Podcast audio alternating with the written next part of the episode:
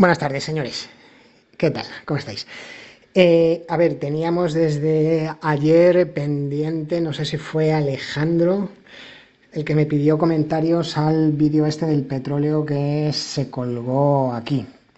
Vamos a ver, el vídeo dice que el petróleo cada vez va a ser más caro, que los yacimientos más fáciles ya están explotados y que y que el petróleo que falta por sacar cada vez es más difícil de sacar, está más profundo, es más caro, tal, y también decía que eh, cada vez se va a ir consumiendo más petróleo. Bueno, vamos por partes. Eh, cuando se hacen varios escenarios en la previsión de la demanda petrolera para las próximas décadas, en todos los escenarios la demanda de crudo siempre es creciente, ¿vale? Para las dos próximas décadas. Luego, dependiendo del escenario que se haya cogido, pues eh, la demanda crece más o crece menos, ¿no? Pero no hay ninguna previsión seria que eh, a nivel mundial diga que eh, la demanda de petróleo va, va a disminuir. Eso, eso es cierto, ¿vale? donde, y, bueno, más, más cosas que dice, claro, vamos a ver, esto lo hemos explicado alguna vez, yo creo, en algún programa, pero y en algún audio mío hace mucho también, durante la pandemia, no sé si fue aquí o en el cuando teníamos el grupo de WhatsApp, o no sé. Bueno, vamos a ver. Una cosa es el POES. POES es petróleo original en sitio, que ese es todo el petróleo que tú sabes que está en el subsuelo. ¿Vale? Lógicamente, eh, también se puede descubrir nuevo pues, ¿no? Que tú tienes ahí un petróleo que hasta ahora no sabías que está ahí. Pero bueno, petróleo es todo el petróleo que tú sabes que tienes eh, debajo, en el subsuelo. La reserva es de ese POES qué porcentaje tú puedes extraer en condiciones de rentabilidad económica según esté el desarrollo de la técnica en un determinado momento. Es decir, un petróleo como el de Arabia Saudita, que está en arenas mm, a muy poca profundidad, pues tú haces un pozo de 300 metros y por diferencia de presiones el petróleo filtra a través de la arena. Un petróleo liviano, un petróleo muy líquido, filtra muy bien a través de la arena, desde donde hay más presión a donde hay menos y tú lo extraes. Muy bien. Eh, por otro lado, por ejemplo, el, petróleo, el shale oil, que no se pudo explotar hasta que, estaba, hasta que se desarrolló la técnica del fracking. El petróleo, el shale oil, está atrapado en los poros de la roca. Como está dentro de los poros de la roca, no puede filtrar hacia el pozo, porque esos poros no están comunicados unos con otros.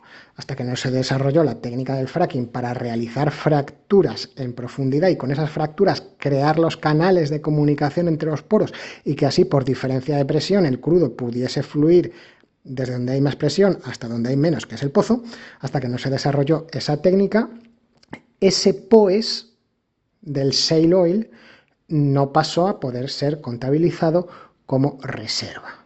Bien, y ahora un comentario que hice en el último programa, a medida que se van desarrollando las técnicas y van mejorando las técnicas, el planeta cada vez dispone de, mayor, de mayores reservas de recursos no renovables. ¿Vale? Esta es una clave importante que el vídeo no dice. Bien, eh, dicho esto, luego hablaba de la capacidad para producir petróleo, mm, sobre todo mm, de Arabia Saudita y los Emiratos, los principales países de la OPEP. Luego la OPEP ampliada, pues está Rusia también. Eh, sí, vamos a ver, tiene razón. O sea, eh, tú para, sacar un petróleo que tienes abajo, no basta con construir un, un pozo y ya está. Cuando sacas el petróleo, el petróleo del pozo te viene con, mezclado con gas, mezclado con agua, mezclado con arena. Tienes que desarenarlo, tienes que desgasificarlo, luego ya verás si aprovechas el gas o no lo aprovechas, ¿vale? Para que tú lo que metes por el tubo sea eh, petróleo al 99,99, sea crudo. ¿Vale? No vas a estar ahí bombeando, transportando agua, arena, para que se te cegue el tubo como un gilipollas. ¿Vale? Por eso en los campos tienes que hacer unas instalaciones que se llaman CPFs, Centro de Procesamientos de Fluido, que lo que hacen es eso, limpiar el crudo. ¿Vale? Luego necesitas una infraestructura de tanques, ¿vale? Porque los, los pozos no paran nunca, trabajan 24 horas, pero eh, tú no vas a estar necesariamente por el mismo tubo bombeando el, el mismo tipo de crudo del mismo campo las 24 horas del día. Luego solamente en determinadas horas bombearás el crudo de un campo y ese campo pues está produciendo 24 horas. Por lo tanto, mientras no estás bombeando, tú tienes que, tienes que almacenarlo en algún sitio. ¿Vale? Necesitas una infraestructura de tubos, con sus bombeos, con sus historias. E, el, tubo no se construye en tres días, ¿vale? Eh, necesitas en puerto una infraestructura también de tanques, ¿vale? Para almacenar el crudo que va para fulano hasta que venga a cargar fulano, para almacenar el crudo que va para mengano hasta que venga a cargar mengano. Una necesitas una infraestructura de tanques, una infraestructura portuaria para poder atracar los distintos petroleros y poderlos cargar en un tiempo razonable. ¿Vale? Eh, luego, además, lo que comentaba, mm, eh, en algún momento, ya sea antes de la exportación o después, necesitarás refinar para eh, para producir los distintos productos que vamos a llamar ya eh, finales, ¿no? La gasolina, el, gasoil, los lubricantes, el alquitrán, que es la mierda que queda al final, que se utiliza para asfaltar carreteras, para hacer un hormigón que se llama asfalto, eh, no, no vale para otra cosa. En fin, en fin, que necesitas una serie de infraestructura para producir crudo y para eh, para producir los productos finales. Para tener toda esa infraestructura hace falta evidentemente una inversión previa. Si tú no has realizado durante muchos años esa inversión previa para construir esa infraestructura o para mantener la que ya tenías, tu capacidad de producción se va a ver mermada. Porque eh, los pozos que ya tenías antiguos sufren todos un fenómeno que se llama declinación que no tiene nada que ver con el latín. Es decir, como el filtrado se produce por diferencia de presiones, el yacimiento poco a poco va perdiendo presión. Por lo tanto, los mismos pozos poco a poco van produciendo cada uno cada vez menos barriles por día. Tienes que estar constantemente invirtiendo produciendo nuevos pozos, solamente para mantener producción. Si no lo has hecho porque no era rentable, tu capacidad productiva ha ido bajando con los mismos pozos, sino que simplemente ahora tus pozos eh, te producen menos que hace 5 o 10 años, por la declinación natural del pozo. Eso depende de las características del yacimiento, de las características del pozo, de la viscosidad del crudo de la madre que lo parió. Y hay programas tremendos que, que los ingenieros de yacimientos son los que manejan todo eso para optimizar el valor actual de toda, de toda la vida del, yacimiento. Eh, por lo tanto, tú podrás tener una reserva de crudo en tu país, pero si no tienes la infraestructura necesaria, mm, no la puedes sacar mm, de manera inmediata, por mucho que te pidan que la saques. ¿eh? Mm, no la puedes sacar. Entonces ahí, pues eso que dices, sí, claro, tiene, tiene razón. Y esto eh, enmarca con lo que hemos dicho en otros programas otras veces, de que la industria del petróleo pues es una industria cíclica. ¿no? Eh, que ahora el precio del crudo está muy barato, bueno, pues, pues, pues nadie invierte. ¿no? Como nadie invierte, la producción, la capacidad de producción baja, se produce menos. Como se produce menos y la demanda ha seguido creciendo, el precio por las nubes otra vez. Como el precio está por las nubes, ahora es muy rentable invertir en petróleo. Ahora todos a invertir en petróleo. La capacidad de producción sube otra vez. Como sube otra vez la capacidad de producción, eh, sube mucho la oferta, el precio otra vez al suelo. Ahora, ya no es rentable invertir. Nadie invierte. La capacidad y la producción vuelven a bajar.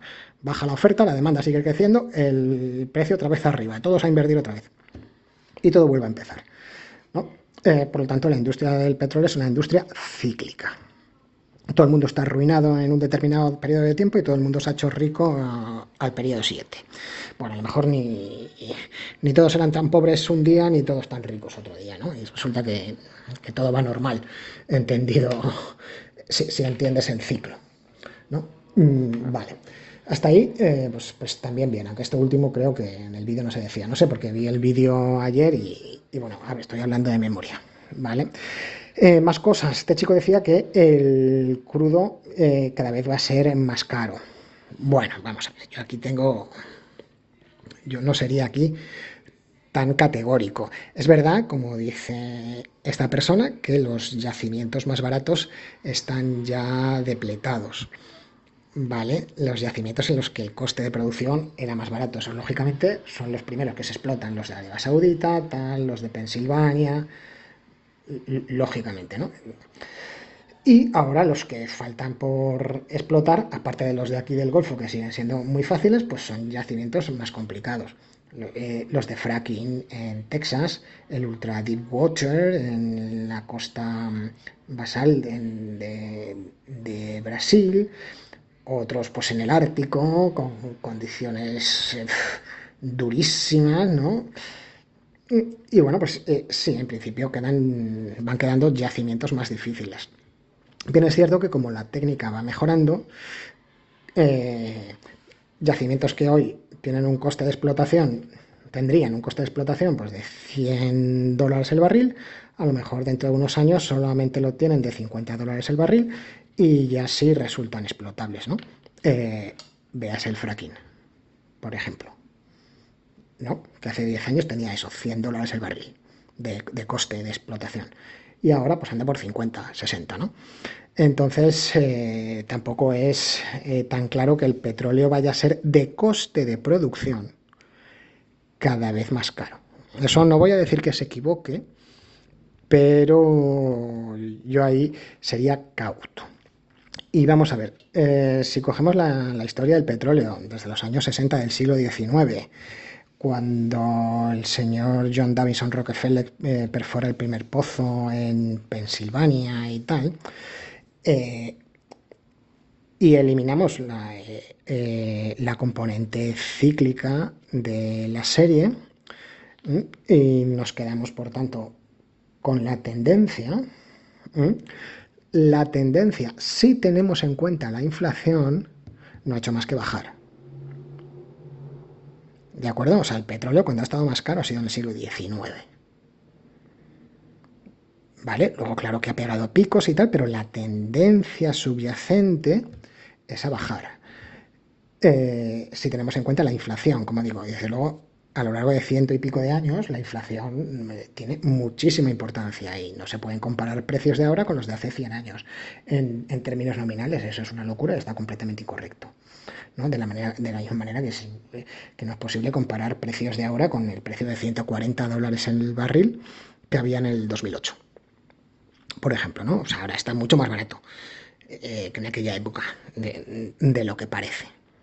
¿no? Entonces ahí sí, ahí sí se equivoca de plano. La tendencia general del precio mundial del petróleo es bajista.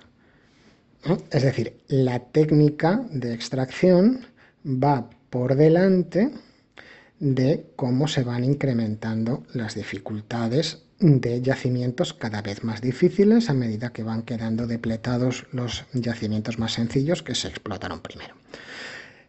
Eh, otra cosa es los impuestos y demás trabas de todo tipo que determinadas élites puedan irle poniendo.